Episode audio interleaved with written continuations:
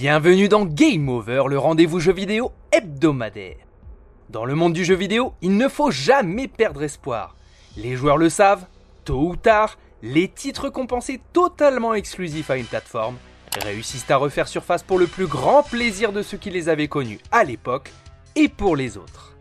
Pour GoldenEye 007, c'est justement ce qu'il vient d'arriver, ressortir récemment plus de 25 ans après avoir régalé les joueurs de la Nintendo 64 le titre probablement englué dans des conflits de licensing entre Nintendo, Microsoft et Rareware est désormais de nouveau disponible sur l'eShop de la Switch, mais également pour les joueurs PC et Xbox via le Game Pass ou en mise à jour sur la compile Rare Replay pour les possesseurs de la version digitale. GoldenEye est donc enfin de retour dans une version légèrement rehaussée, et voici mon avis sur Xbox Series S. Ici, on ne parle pas du jeu GoldenEye avec Daniel Craig sorti sur Wii, ni de sa version Reloaded sur console HD. Non, on parle de GoldenEye 007, le vrai. Le jeu tiré du film avec un vrai Pierce Brosnan, tout en polygone. L'agent secret au service de sa majesté sur console, ce sont de nombreux jeux mais jamais aucun titre n'est parvenu à atteindre le niveau de celui-ci. Prévu à la base pour être un jeu de plateforme semblable à Donkey Kong Country, puis finalement un rail shooter à la Time Crisis, le titre développé par les Britanniques de Rareware deviendra un FPS sous l'impulsion d'une toute petite équipe de développement, en partie constituée de programmeurs débutants.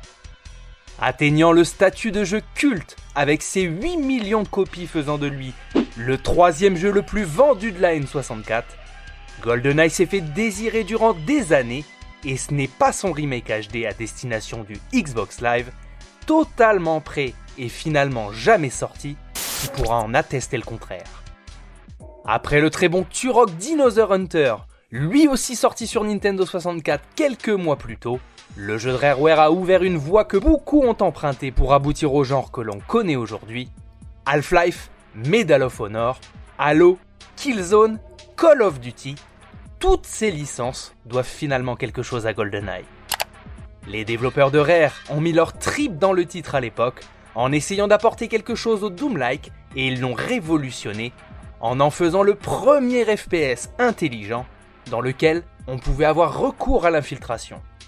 Souvenez-vous de son gameplay totalement adapté aux pattes de la N64.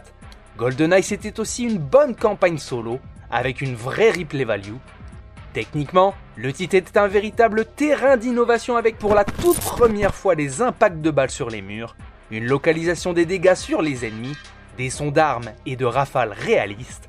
À tout cela s'ajoutaient des explosions de qualité, des armes nombreuses et fun à utiliser, parfois même avec une dans chaque main.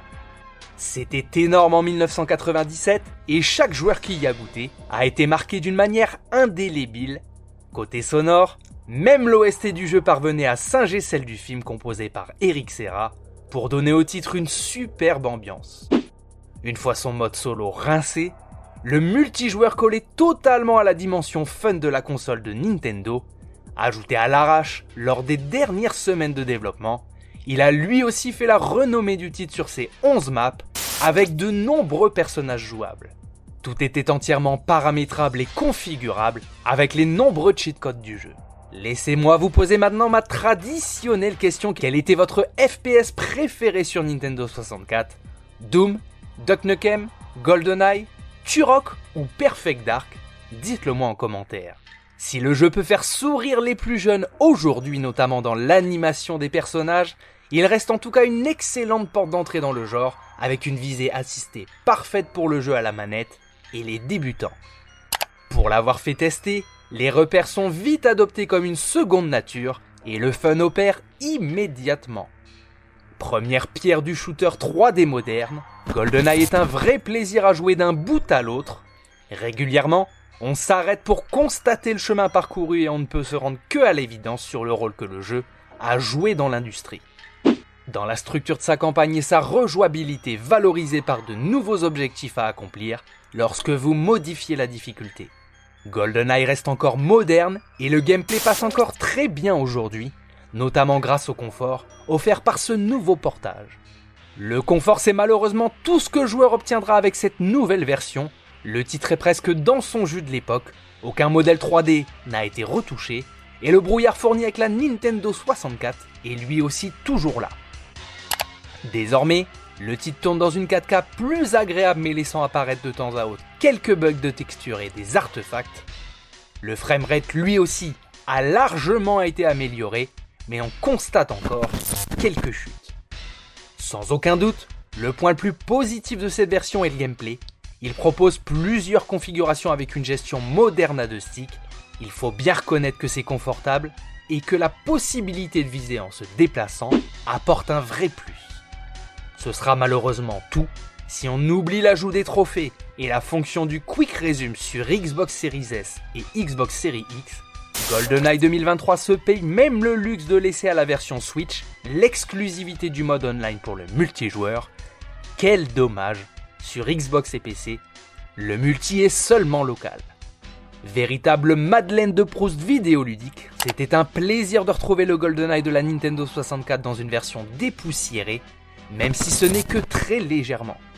Le peu d'ajout de confort suffit à revivre l'aventure dans des conditions qui passent mieux aujourd'hui, et afin de faire pouvoir partager à tous ce morceau important de l'histoire du jeu vidéo que les moins de 25 ans ne peuvent pas connaître. N'hésitez pas à vous abonner, à commenter et à liker ce contenu si vous l'avez apprécié. C'était Game Over, on se retrouve très prochainement pour une nouvelle émission. A plus